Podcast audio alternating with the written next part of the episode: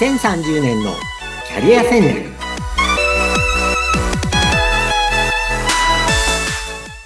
こんにちは。人材開発コンサルタントの山岸真嗣です。アシスタントの相本幸子です。山岸さん今回もよろしくお願いいたします。よろしくお願いします。さてもう今までの会話働き方ライフワークバランス、そしてダイバーシティといろんなお話を聞かせていただいたんですけれども、29回目を迎えます。今回はどういったお話を聞かせていただけますか？はい、えー、今回はですね、そのダイバーシティのとは何かっていうことを前回お話したんですけども、はい、今回はそのダイバーシティが進んだ、えー、企業で働く楽しさとか、ね、そのためにはどんなこう能力が必要か、どんなこう、ことを気にしていく必要があるかっていうところをお話したいと思います。はい。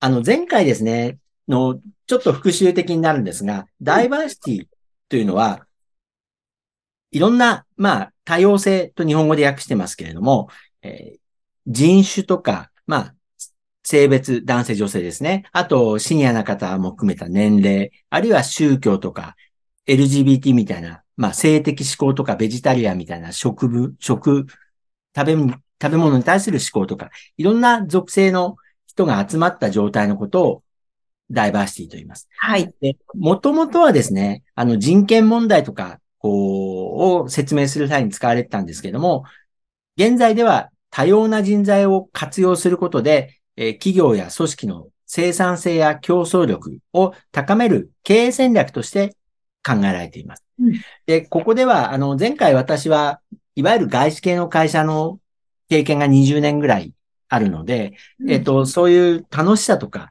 あの、いうこともいろいろ感じてきたんですね。はい。で、今日は、あの、その楽しい面、えー、と、ちょっと大変で日本人の多くの人が、えー、気にしなきゃいけないところというのをご紹介していきます。はい。で、私がですね、あのー、これは若い方向けのセミナーなんかでよく言ってる、ダイバーシティの進んだグローバル企業で働く楽しさっていうの5点あります。うん、1つ目、えー、世界各地で多様な国籍文化の人たちと一緒に働く。まあ、これはあの、日本で働いたり、出張で行ったり、こう、転勤で海外に行ったりもありますけれども、やっぱり、うん、あの、世界各地でいろんな人、国の人、文化の人と一緒に働くのは、まあ、すごく楽しいことです。まあ、興味がある人にはね。そうですね。自身、あの、多分仕事で何十カ国か行っていて、私全部で40カ国行ったことがあるんですよ。で、その中で仕事は多分25とかなんだと思うんですけれども、あの、でもいろんな国で仕事をして、まあ仕事はするんですけど、それ以外のね、いろんな雑談だったり、あの、週末に遊びに行ったり、そもそも仕事の進め方を通じていろんな価値観と接するっていうのは、あの、時としてめんどくさいですけど、やっぱ楽しいですよね。うん。で、えっ、ー、と、二つ目、えー、世界最高レベル、最新技術の製品サービスを取り扱えるという視点があります。はい。結局、グローバルに活躍、あのー、展開している企業っていうのは、なんか世界で戦える製品サービスがあるから戦ってるわけですよ。なるほど、なるほど。うん。ですから、それはあらゆる業界でね、例えば日本の会社だって、例えばトヨタ自動車とか、ソニーとかっていうのはグローバル企業なので、うん、やっぱり世界に戦える素晴らしい車だったり、ソニーだったら、まあ、昔言えば、あの、ウォークマンみたいなだったり、今だったら、あの、ゲームだったりするのかもしれない。任天堂なんか世界で戦ってるグローバル企業ですよね。うん、で、私が関わってたような医療系だと、やっぱりね、海外が強いんですよ。世界で、やっぱりあの、私が勤めていたロッシュっていうスイスの会社は、あの、PCR 法を開発したので、いわゆるあの、コロナの時に有名になった PCR 法を開発した会社なので、で、私がやってたのは、20年ちょっと前に、PCR という新しい遺伝子検査の機械を、いかに日本で普及させるかみたいな話でした。うん、で、まあ今こんなコロナでですね、世界中の人が知るようになって、えー、まあ、あのー、不思議な気がしています。今 PCR って言葉を知らない人いないじゃないですか。そうですね。もう当たり前の おばちゃんそうなんですよ。あの、ちょっと横にそれるとね、あの、PCR っていう、あの、方法は、1993年にアメリカで、えっ、と、天才的な科学者が、はいえー発明したんですね。で、そのベンチャー企業を、私がいたスイスのロッシュって会社が、うんえっ、とね、ノーベル賞を取ったんですよ、その人。うんその取る前に買ったんですよ。へうんえ。200億円で。あ、で、それが素晴らしくて、えっ、と、その個人の、あの、ドクター・マリスっていう人で本も出てるような有名な人なんですけども、うんえっ、と、マリスさんが、えーすごい発明をして、ノーベル賞候補になって、えっ、と、ノーベル賞を結局取る前にね、200億円で買う。で、これすごいお買い得だった、今から。あ とより絶対お買い得ですね。そうそうそう。もうね、今1年間の売り上げ PCR だけで、あの、多分1兆円とかありますから。そうでしょうね。はい。で、そのマリスさんはその時はその時でね、200億円もらってよ喜んだとは思うんですけども。まあ、あ、の、ちょっと横道にそれましたけれども、そういう素晴らしい技術をやっぱりこう製品化していけるのが世界に活躍、あの、規模、世界規模の会社であると。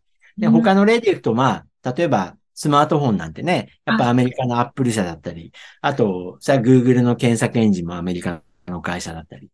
まあ、あの、それぞれの国で強い製品、サービスを開発できるから、グローバル企業なわけですよね。だから私なんかは PCR じゃなくても、あの、他の医療機器の会社でも、やっぱり世界で、えっと、先進的な製品を日本の患者さんに使ってもらえることで、早く病気が治るとか、あの、病気がわかるとか、あの、痛く、痛さが少ないとか、そういうのが、あの、仕事のやりがいとしてありましたよね。うんで、3番目。はい。えっ、と、グローバル企業の多くは実力主義なので、若くても能力があれば重要な仕事を任されて自分が成長できる。これはあの、日本の会社どうしても年功序列が多いので、あ、と、男性女性のね、まあ、差別とまで言わないけど、やっぱり違いがあったりして、そのキャリアパスなんかにね。やっぱりこれは特に若くて優秀な、あのー人はグローバル企業の方が活躍のしやすい。うん、で、まあ、私の妻も実は外資系企業が長くて、やっぱり、りあの、若い時に、まあ、うちの妻はあの、別にすごく優秀とは思わないんだけれども、やっぱりね、男性社会だとね、営業をやらせてくれなかったんですよ。はあ、まあ、うん特にねあの最初に日本の会社入ったら、やりたくても、営業は男の仕事みたいな感じ。うん、うん、うんうん。あの、まあ、もう50代の世代なので、うん、やっぱり昔はね、あの、特に私と妻同じ科学会社に勤めてたんですけども、うん、科学会社硬いんですよ、また。で、お客さんが大きい会社の法人営業なので、うんえっ、と、そこはね、でも、うちの妻すごい怒ってて、新入社員の男にはやらせてくれるのに、自分は7年目の女性でもやらせてくれないと。うん。確それは、それでまあ辞めて外資系に行ったわけです。うん。まあ、今はね、あの、そんなことないと思うんですけれども、うんやっぱり、でも、受け側の見方はあるかもしれないですね。大企業の方は男性女性を一緒に扱ってても、お客さんが中小企業だったり個人だったりするとね、未だにやっぱり男を出せみたいなお客さんはいてもおかしくない。うん、うん、うん、うん。うんやっぱりだからそこは3番目ですね。やっぱり実力主義で男女関係なく若くても能力があれば重要な仕事を任されるっていうのは、まあいわゆるグローバル企業のいいところ。はい。で、4つ目。これはね、あの、若い人に限らずね、ここすごい、あの、並走なんですかっていう人多いんですけど、ワークライフバランスがいいんですよ。うん外資系企業あの、成果主義なので、うんだらだら働くことっていうのはね、むしろね、残業が多い人は能力がないって思われるわけです。うん、うん、うん。で、まあ、ジョブ型雇用って前お話ししたかもしれないですけども、あなたの仕事はこっからここまでやることで、年の給料いくらって決まってるので、うん残業しても関係ないし、うん成果さえそのお給料に見合っていれば、別に怒られない。だから従って休みも取りやすいし、残業も少なくなる。で、ちなみに私も妻も、えっ、と、20年近く外資系企業なので、毎年ね、20日ぐらいの有給休暇全部取ってました。うん、取りやすいんですねで。、全部、そう、それで残業とかも少ないですよね。やっぱうん同じような仕事をしてる日本の会社の人に比べれば。うんで、あの、忙しい時はもちろん忙しいんですけれども、少なくともね、休みを取ることに対して、会社の人に気を使うことは全くないですね。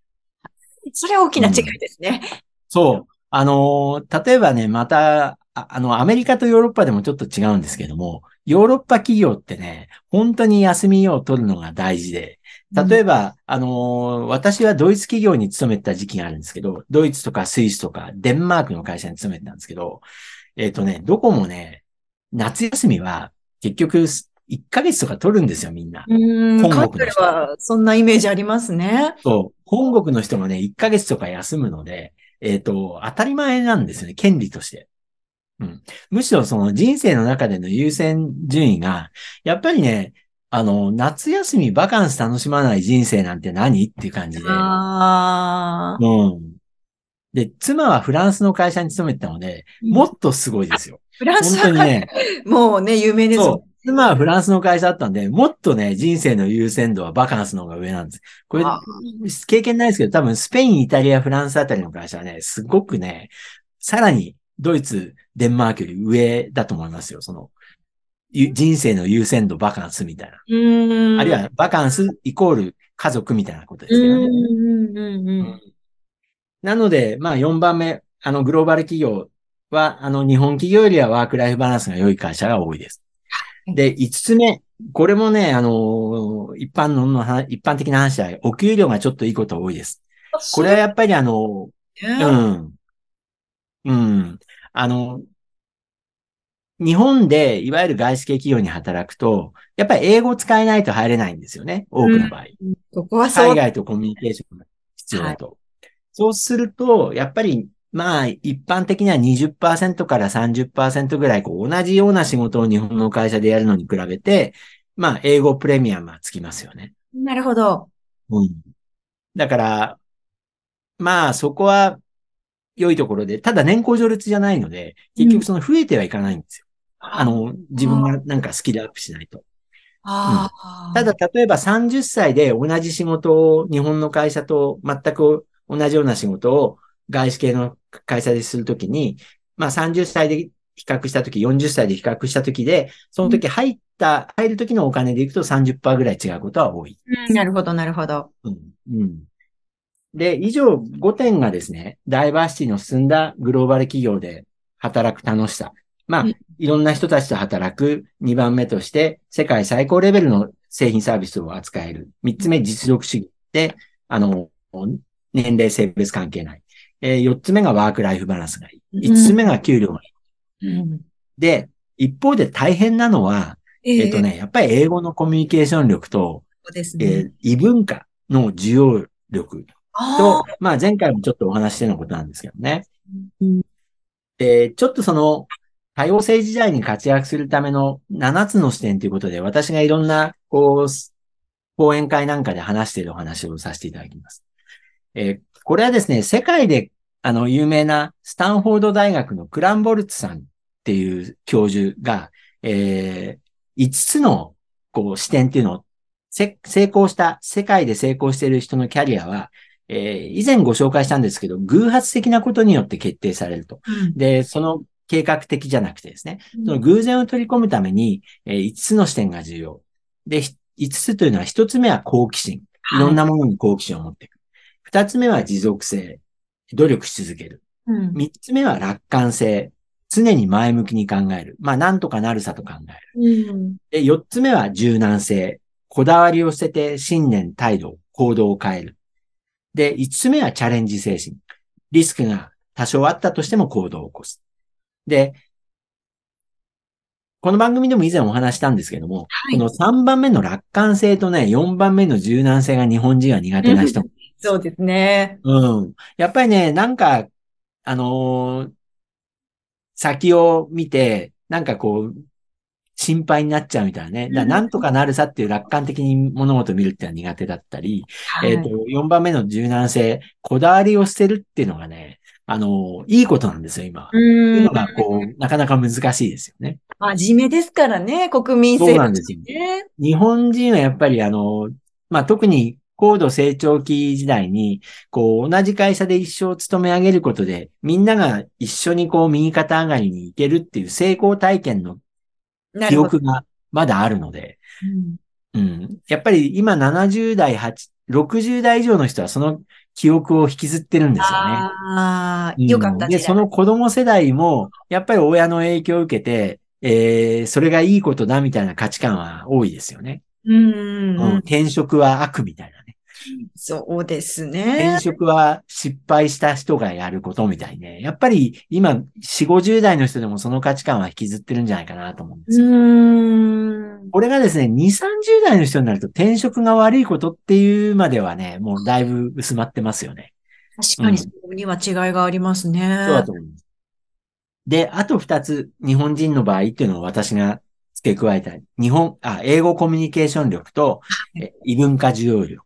うん。で、これについてはですね、やっぱり自分で英語コミュニケーション力は努力するしかないんですけれども、やっぱり、り若い人に言ってるのは、まあ、まずは、 TOEIC の勉強をしましょうみたいなことなんですよね。あとは英会話、できれば若いうちに海外で実際短い間でも留学したりして、ビジネスで使えるようになるといいですよねって話をします。うんで、英語のコミュニケーションって何を話したいかが大事なので、うん結局その、いくら単語を知っててペラペラ言えてても、何を話したいかっていうことが、こう、外国人向けにね、整理できてないとコミュニケーション伝わらないわけですよ。だからこれに合わせてやっぱり論理的な思考力とか、うんあ、の、説明力みたいなのがねう、ん合わせて必要なんですけれどもね。うんなるほどそれ。が英語コミュニケーション力ですね。で、まあ、いろんな英語の勉強の仕方あるので、英語の勉強については、私もその試行錯誤で別に英語の先生じゃないので、ここでは触れません。あの、でも、やっぱり英語だけじゃなくて、論理的に物事を考えて誰かに伝える能力っていうのは合わせて必要ですよね。で、えーもう一つ、異文化重要力。これはあの、ダイバーシティの話なんですけど、異なる文化、習慣、宗教などに寛容になる。うんこれはあの、まあ若いうちから必要なのはいろんな人と会話して、年齢が違う人とか外国人とか障害がある方とか、まあ、あの、場合によっては LGBT の方とかね、いろんな人と会話してみるっていうのが大事ですよね。これ最近ね、特に若い人、あの、まあ、コロナの影響もあって、大学生なんかかわいそうなところもあるんですけれども、はい。えっと、いろんな人と会話する機会っていうのがね、減ってると思うんですよ。うんうん。で、コロナ前から気になってるところで一般的に言われてるところではあるんですけれども、どうしても同世代の同じような仲間内とつながって、で、さらには SNS でね、誰とでも付き合えるんだけど、やっぱり自分と気が合う S- 人とだけ SNS でつながっちゃうみたいなね。だあえて世代が異なるおじさん、おばさんとか、外国の人と触れる機会が減っちゃってるんですよね。なるほど。うん。これ SNS の良くないところもあるんですけど、結局ね、繋がろうと思うと誰とでも繋がれるんだけど、気が合うと人人と繋がろうと思うといくらでも気が合う人とだけ繋がれちゃうんですよ。うんうん、そういう側面ありますよね。ううんん。だから気が利いてるっていうか、これ意識的にね、例えば外国の人と繋がろうと思ったら繋がれるんですよ。いくらでも。確かに。うん。けどね、そこは、だからできるだけ異なる価値観を受け入れる練習をしていくの大事だよね、と。まあそのためには、あの、海外に行ってみたり、あの、いろんな SNS で繋がったりが大事だよっていうのを言ってます。なるほど。まあ今日は大体こんなところで、いやー。まさにこの異文化を受容する力っていうのが、もうダイバーシティにそもそも必要な能力なのかなっていうのを、うっすら思いましたけどね。はい。うん。なかなかやっぱりでもテレビなんかでもね、LGBT の方とか、まあもう今に始まるんですけど、やっぱりマツコ・デラックスさんなんかが、こうね、存在感をずっと放き、放ち続けてますよね。あの三輪明宏さんとかね。やっぱりああいうのは良い影響を与えてるんでしょうけどね。多様な価値観っていう意味では。ただ、どうしてもテレビの中の存在みたいになっちゃってますよね。多くの普通の人にいや私たちもこう柔軟にあの若い方もそうだしいろんな世代がこう柔軟に交流できるっていうのがね、すごく大事な要素なのかなというふうにも思います。いや、もう今回もすごく内容の濃いお時間だったと思います。えー、それでは山岸さん、今回の29回目、ここまでとなります。ありがとうございました。はい、ありがとうございました。